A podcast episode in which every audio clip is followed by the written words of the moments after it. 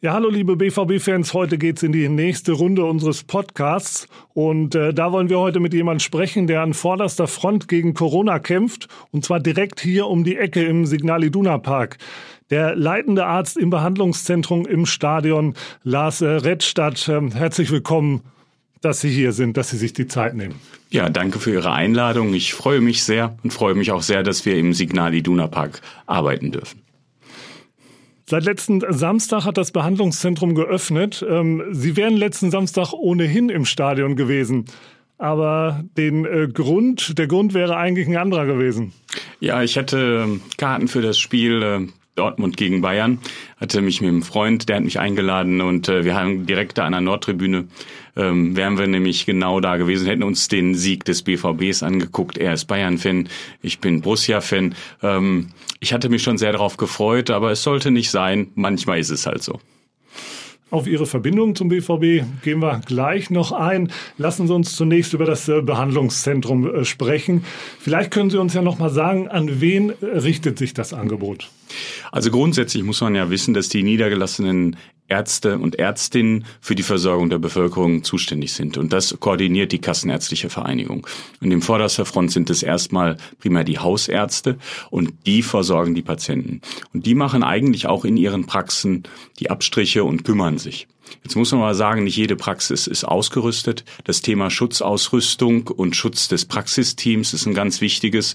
Und äh, dann sind die Sprechzeiten auch noch immer ein Thema. Und deswegen macht es Sinn, für so eine große Stadt wie Dortmund mehrere Behandlungszentren aufzumachen, wo das Ganze flexibel für die Patienten gehandhabt wird. Das hat die Kassenärztliche Vereinigung sehr gut gemacht in Zusammenarbeit mit dem BVB. Das klappt hervorragend. Und äh, so können wir eine gute Versorgung der Bevölkerung Bevölkerung sicherstellen. Über die Situation vor Ort ähm, gehen wir gleich noch näher ein.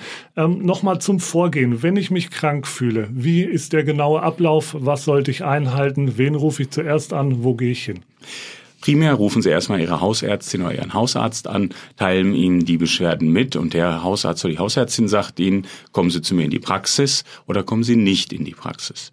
Und wenn es darum geht, dass der Verdacht besteht, dass es eine Corona-Infektion ist, kann entweder der Hausarzt das in der Praxis machen, wenn er wenn die Praxis das so vorhält, oder er sagt, kommen Sie oder gehen Sie ins Diagnostik- und Behandlungszentrum, zum Beispiel in den Signal Iduna Park.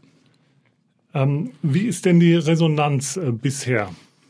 Wir werden sehr gut angenommen. Wir haben jeden Tag um die 70 Patienten, die wir untersuchen und äh, bei den meisten von diesen Patienten machen wir auch einen Abstrich. Wie erleben Sie die Menschen vor Ort, die zu Ihnen kommen? Welche Sorgen herrschen davor? Ähm, wie begegnen Ihnen die Menschen? Also erstmal ist es durch, dadurch, dass wir im Signal Iduna Park sind und sehr viel Platz und sehr viel Raum haben, ähm, eine sehr entspannte Atmosphäre. Und die große Zahl der Patienten ist auch nett, freundlich, entspannt und die sind auch dankbar, dass sie eine Anlaufstelle haben und äh, das klappt gut. Welche Altersgruppen nehmen denn das Angebot an? Kann man da eine Tendenz ausmachen?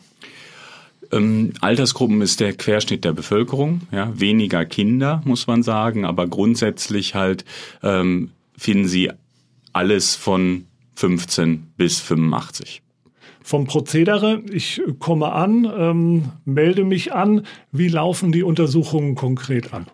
Sie melden sich ganz normal, Sie bringen Ihre Krankenversicherungskarte mit.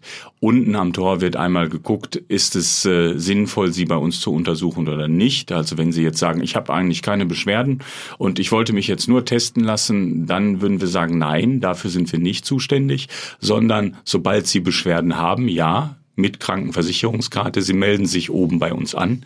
Sie müssen einen Zettel ausfüllen, wo bestimmte Fragen äh, beantwortet werden müssen. Zum Beispiel, habe ich jemanden, habe ich Kontakt zu jemandem gehabt, der Corona-positiv war? War ich in einem Risikogebiet? Ähm, und danach, wenn Sie das ausgefüllt haben, wenn Sie sich angemeldet haben, nehmen Sie im Wartebereich Platz. Dann haben wir zwei Behandlungsteams mit Ärztinnen und äh, medizinischen Fachangestellten. Die rufen Sie dann danach auf Dann kommen sie in die Untersuchung, in den Untersuchungsraum. Da werden sie untersucht. Dann wird nochmal genau geguckt, das eingeschätzt, ihre Beschwerden. Sind das jetzt, ist das typisch für einen Virusinfekt? Ist das typisch für Corona? Oder ist es vielleicht nur eine Bronchitis oder eine Mandelentzündung? Und dann entscheidet die Ärztin oder der Arzt vor Ort, was gemacht werden muss, auch ob ein Abstrich gemacht werden muss. Und ähm, danach sind sie sozusagen fertig versorgt. Wie viel Zeit muss ich da in Anspruch nehmen? Gibt es da eine, einen Richtwert? Ähm, nein, es gibt keinen Richtwert im herkömmlichen Sinne. Wir haben gestern zum Beispiel Wartezeiten gehabt bis maximal zwei Stunden, weil halt 20 Leute gleichzeitig gekommen sind. Das ist dann schwierig. Das ist so wie in einer normalen Arztpraxis. Da muss man etwas Geduld aufbringen.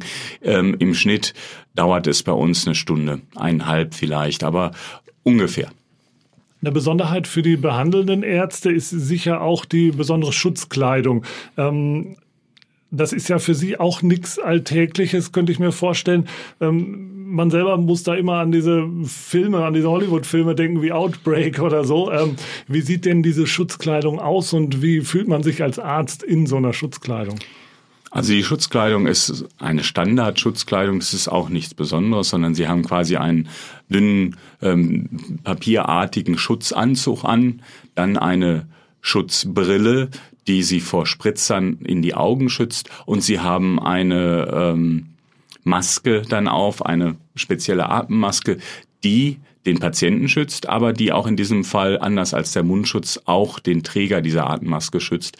Weil äh, das Wichtigste bei der ganzen Geschichte ist, dass das medizinische Fachpersonal nicht infiziert wird, damit wir halt unsere Arbeit tun können. Unter dem Schutzanzug wird es manchmal ein bisschen warm. Manchmal ist es auch so, dass es die Nase juckt oder sonstiges. Aber das Wichtigste für uns ist, neben der ständigen Desinfektion, wir dürfen uns nicht ins Gesicht packen weil das wäre halt das Risiko. Es ist manchmal ein bisschen hm, anstrengend. Als die Kassenärztliche Vereinigung äh, Westfalen-Lippe angefragt hat, hat sich der BVB sofort äh, bereit erklärt, das Stadion zur Verfügung zu stellen. Sie haben ja schon in einigen Punkten angedeutet, warum das Stadion deutlich besser geeignet ist äh, oder größere Räume deutlich besser geeignet sind als jetzt eine herkömmliche Hausarztpraxis. Ja, lassen Sie mich dazu nochmal sagen, dass wir wirklich sehr dankbar sind, dass wir zu Ihnen kommen durften ins Signal Iduna-Stadion, weil die Voraussetzungen hier eigentlich optimal sind. Ähm, wir haben noch zwei andere weitere Diagnostikstellen in Dortmund, die ähm, auf Containerbasis an Krankenhäusern angedockt sind. Da ist das Arbeiten insgesamt schwer. Die Patienten warten in Zelten oder draußen war es kalt, dann ist man schon krank geworden, weil man draußen zwei Stunden in der Kälte warten musste. Hier ist es so, ähm, es läuft alles geordnet und gesittet ab. Wir haben genügend Platz für die Patienten. Wir können die Abstandsregeln einhalten. Wir können die Hygienemaßnahmen vernünftig einhalten. Und alleine diese Umgebung sorgt schon dafür, dass es für alle etwas entspannter ist. Und auch die Teams, die hier vor Ort arbeiten, ähm, sind deutlich dann auch entspannter und können besser arbeiten. Insofern mein Dank gilt Ihnen als BVB nochmal, aber auch der Kassenärztlichen Vereinigung, die das mit Ihnen zusammen zügig und schnell umgesetzt hat. Das nehmen wir natürlich gerne an, ähm, diesen Dank. Ähm, und ich denke, das spiegelt sich auch auf die Patienten wieder. Die fühlen sich dann wahrscheinlich auch wohler, als wenn sie jetzt ständig überlegen müssen, oh, ist das alles äh, sicher, ist das alles ähm, ähm, hygienisch unbedenklich, ähm, als wenn sie da äh, ja wie auf der Stange sitzen. Ja, also es ist perfekt. Insofern, es läuft. Wunderbar. Geöffnet ist jeden Tag von 12 bis 16 Uhr. Jetzt arbeiten Sie nebenbei aber auch noch in Ihrer Praxis. Ähm, wie darf man sich denn Ihren beruflichen Alltag im Moment vorstellen? Ja, das ist äh, erstmal so, dass wir in der Praxis äh, unsere Teams geteilt haben. Das heißt, wir haben ein Vormittagsteam und ein Nachmittagsteam. Ähm, Grund dafür ist, falls ein Team infiziert wird, dass sie die Praxis trotzdem weiterführen können. Ähm, und da geht jetzt erstmal mein Dank auch an meine Mitarbeiterinnen und Mitarbeiter, ähm, die auch einen ganz tollen Job machen und mir den Rücken quasi frei halten. Ähm, ich arbeite dann morgens von zu Hause aus, ja, also stehe früh auf, morgens um sechs, mach mal den Hundegang und äh, dann setze ich mich an den Rechner und ähm, mache das, was erledigt werden muss, mache die ganzen Patientenkontakte und dann fahre ich danach hier in den Signal Induna Park, um jeden Tag die neuen Teams auch einzuweisen, um zu gucken, hat alles am Vortag geklappt, wo hakt es vielleicht nochmal, ähm, spreche nochmal ab, was ist mit dem Material, ist irgendwas Besonderes gewesen.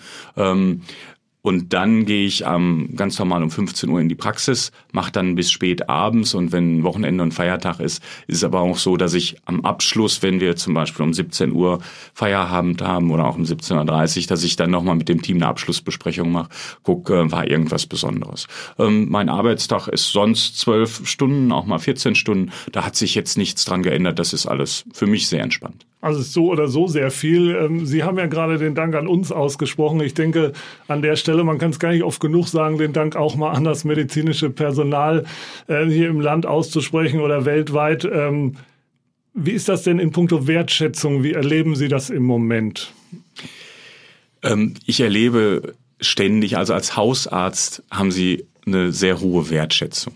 Ganz häufig und immer von Ihren Patientinnen und Patienten in den Zeiten jetzt, wo allen bewusst ist, dass es manchmal auch ein bisschen schwieriger wird, kommt dann häufiger nochmal ein Dankeschön. Ja, das kommt aber für als Hausärzte häufig und immer. Ähm, ich erlebe das als sehr positiv. Ich möchte aber auch ganz klar sagen, dass ich uns selber nicht überhöhen möchte. Wir machen unsere Arbeit, wir machen unsere Arbeit gern und wir sind für die Menschen da. Und ähm, wenn wir es schaffen, dass es den Menschen gut geht, gesundheitlich stabil bleiben, dann haben wir einen guten Job gemacht und das ist das, was zählt trotzdem hört man wahrscheinlich so ein, so ein Lob äh, oder so ein Dankeschön auch gerne. Das motiviert einen wahrscheinlich auch noch ein bisschen, ein paar Prozente mehr. Ich glaube, das äh, ist in jedem Bereich so. Ähm, was würden Sie sagen, wie sehr greifen denn die Maßnahmen im Moment? Ähm? Wir sind auf einem guten Weg. Ähm, ich weiß, dass das für viele schwierig ist, gerade Kontaktverbot. Ja.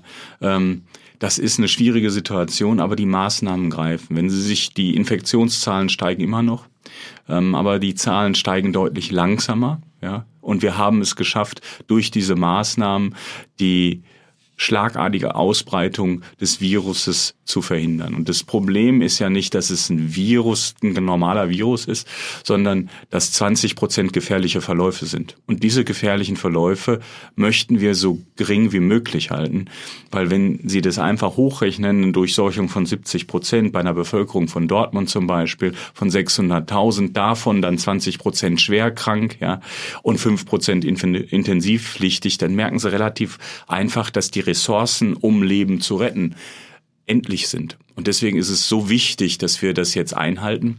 Und ich sehe aber so langsam Licht am Horizont, einen Lichtschimmer, ähm, weil es klappt gut. Und ich hoffe auch, dass wir nach und nach, dass äh, wir die Maßnahmen irgendwann auch lockern können, vielleicht mit zusätzlichen Schutzmaßnahmen. Das ist aber nicht meine Entscheidung, sondern das entscheidet natürlich die Landesregierung, die Bundesregierung unter Mithilfe des Robert Koch Instituts. Aber das sind ja zumindest schon mal ähm, Aussagen, die uns so ein bisschen Mut machen, die uns äh, bestärken. Ich denke, auch da kann man in, in diesen Tagen nicht oft genug davon äh, bekommen. Jeder versucht ja so gut es geht mitzuhelfen, äh, den Virus nicht noch weiter zu verbreiten. Was würden Sie denn sagen? Was, was kann ich tun? Welche Maßnahmen sind notwendig und welche eher vielleicht sogar kontraproduktiv? Die wichtigste Maßnahme ist Abstand halten. Halten Sie Abstand. Fahren Sie Ihre sozialen Kontakte runter auf das Minimum. Das heißt, ich gehe nicht jeden Tag einkaufen, sondern gehe vielleicht einmal in der Woche einkaufen und kaufe das, was ich brauche. Ja, ich treffe mich nicht mit meinen Freunden, wenn es nicht unbedingt sein muss. Und ich halte vor allen Dingen Abstand zu den älteren Freunden und Familienmitgliedern, die vielleicht auch schon Vorerkrankungen haben. Ganz, ganz wichtig. Und was natürlich auch sinnvoll ist, ist halt die Hand- und deswegen Desinfektion oder das Händewaschen. Ähm, dass man, wir diskutieren ja auch im Moment das Tragen von einfachen Mundschützern, Mundschutz, das ist in Ordnung, ja. Das dient aber nicht dazu, dass Sie sich nicht anstecken, sondern es dient dazu, dass Sie möglichst andere nicht anstecken. Aber auch das ist völlig in Ordnung, das kann man so machen. Ähm, kontraproduktiv fällt mir jetzt spontan nichts ein. Auch das ist ja mal gut äh, zu hören von einem, von einem Fachmann. Da kursieren ja immer wieder unterschiedliche Sachen. Ähm, unterschiedliche Zahlen kursieren auch immer wieder in den Medien, was die Fallzahlen betrifft. An, an welchen Zahlen orientieren Sie sich denn? Ähm, welche Quellen sind seriös? Was kann man da zu Rate mhm. ziehen? Sie haben ja schon das Stichwort Robert Koch Institut genannt. Also es macht immer Sinn, auf die Seite des Robert Koch Instituts zu gehen und zu gucken. Die haben auch eine Seite für Fragen und Antworten für nicht wissenschaftliches Personal zum Beispiel oder halt für die normalen Bürger. Dann ist die Gesellschaft für äh, Gesundheit gesundheitliche Aufklärung ist da, die hat auch eine ganz tolle Homepage, da kann man auch gucken und da kann man sich halt informieren. Die Zahlen insgesamt steigen noch, ja, also wir sind noch lange nicht so, dass die Kurve nach unten geht. Die Zahlen steigen noch, aber sie steigen langsamer. Das heißt, die Maßnahmen wirken jetzt noch und wir müssen halt diesen Anstieg weiter nach unten drücken, damit wir mit den Ressourcen klarkommen. Wir haben ja eingangs erwähnt, dass wir nochmal auf Ihr Fan-Dasein zu sprechen kommen möchten. Ähm, was sind denn so die schönsten Momente? Das ist jetzt ein harter Bruch, weil das andere Thema ist natürlich ähm, ernstes, ähm, aber wir wollen natürlich auch noch ein bisschen BVB-Bezug herstellen. Was sind denn so die schönsten Momente, die Sie bisher mit dem BVB erlebt haben? Ja, erstmal muss man sagen, ich bin Dortmunder. Das heißt, ich bin genetisch vorbelastet, ich bin natürlich BVB-Fan. Und ähm, ich kann mich schon dran erinnern, wenn früher im Garten, wenn die Nachbarschaft Fußball gehört hat, noch im Radio und BVB lief, immer spannende Momente, als es mal um den Abstieg ging in die zweite Liga mit Relegationsspielen und knappen Ergebnissen. Ähm, schöne Momente, während ich studiert habe in Münster, wo wir immer mit der kompletten WG nach Dortmund auf die Südtribüne gefahren sind, um den BVB anzufeuern und die Mannschaft anzufeuern. Das war die Zeit von Ottmar Hitzfeld ähm, mit den Meisterschaften. Ähm, ich war in München, also ich durfte in München sein, ähm, als wir die Champions League gewonnen haben. Ich kann mich ja noch sehr gut an dieses Lars Rickentor erinnern. Das war einfach toll. Und ähm, in letzter Zeit, der BVB hat mir viel Freude gemacht und äh, was mir auch noch in Erinnerung geblieben ist, ist das Pokalspiel gegen Bayern München. Ich glaube, es war 5 zu 1. Ähm, das hatte mir das hat mir auf jeden Fall sehr viel Freude gemacht. Also ein Tor der Bayern haben wir jetzt mal unterschlagen. Aber das, das äh, ist ja auch egal. Die waren ja eh das bessere Team äh, laut Bayern an dem Tag, aber das äh, würde jetzt zu weit führen. Ähm, ich finde, Sie haben uns auch viel Freude bereitet heute, haben uns vor allen Dingen äh, ein bisschen Mut gemacht. Ähm, vielen, vielen Dank, dass Sie hier waren und vielen Dank für Ihren Einsatz. Auch das können wir an der Stelle nochmal sagen. Ja, liebe BVB-Fans, das war's für heute. Ich hoffe, ihr bleibt zuversichtlich. Wir versuchen euch auf unseren Kanälen weiter fleißig zu versorgen. Ich wünsche euch schöne Ostertage. Macht es gut und bis bald.